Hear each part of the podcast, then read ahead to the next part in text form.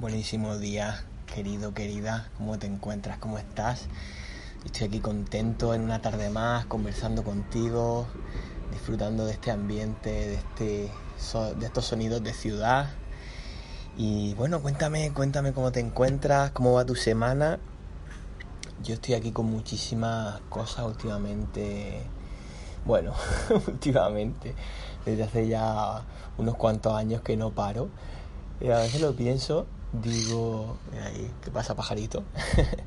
a veces lo pienso, digo, jolín, desde más o menos 2014 o así, cuando empecé a salir de la depresión, el momento este tan jodido que pasé, prácticamente no he parado, no sé si ha sido una manera de, de, de evitar, que en parte creo que no, porque he ido avanzando en muchos aspectos de mi vida, favorecido por ese por ese momento oscuro, demasiado introspectivo. Yo creo que, ser introspectivo está bien, pero puta.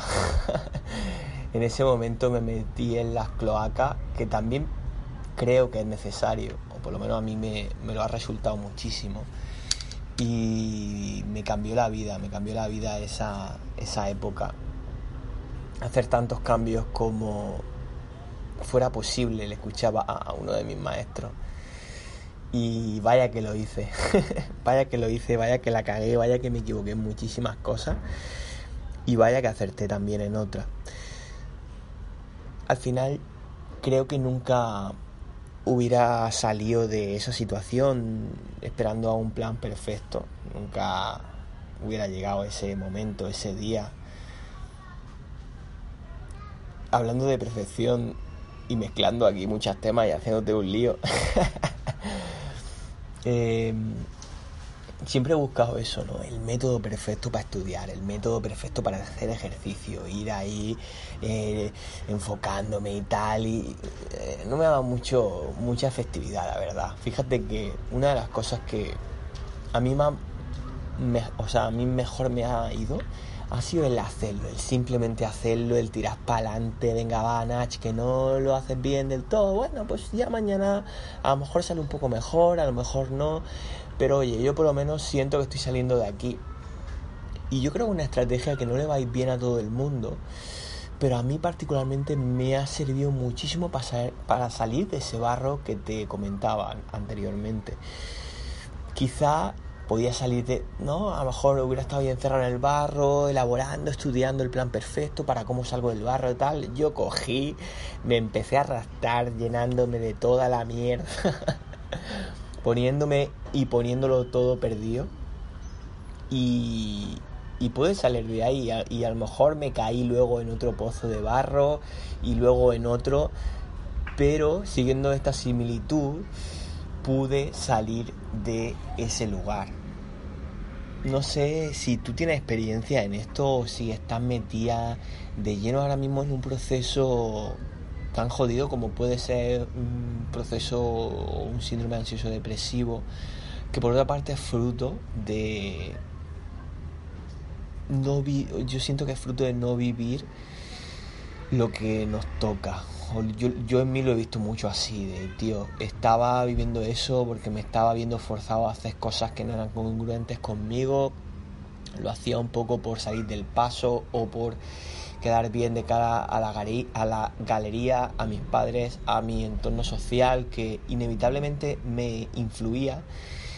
Y no tengo rencor tampoco en eso porque yo creo que tanto nuestros amigos como nuestra familia intentan a mí me pasó, intentan hacerlo lo mejor que pueden y si ellos ven a lo mejor que me pueda estar, según su criterio, equivocando en algo, pues van a intentar que no vaya por ahí.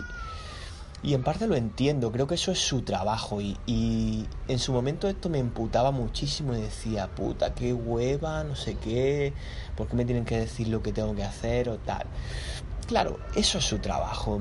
Y el mío es ver qué hago con eso, si eso lo utilizo a mi favor o en mi contra, lo puedo utilizar como una motivación o lo puedo emplear como algo que, yo qué sé, tío, que diga, venga, va, con esto, eh, venga, me va a motivar, mis padres creen que, o mis amigos creen que no voy a poder con esto, pues venga, me va a motivar para dar el doble de lo que puedo dar, o, o para, oye, quizá tienen razón en esta parte, pero creo que en esta otra no tienen tanta razón, entonces voy a escucharle a un, o sea, voy a hacerle caso a un 30%, ¿no? El porcentaje que ha pasado mi filtro y se hace congruente conmigo. Entonces creo que es muy importante el no tomármelo como algo personal, el, el, oye, que lo están haciendo por mí, o sea, que lo están haciendo porque me quieren.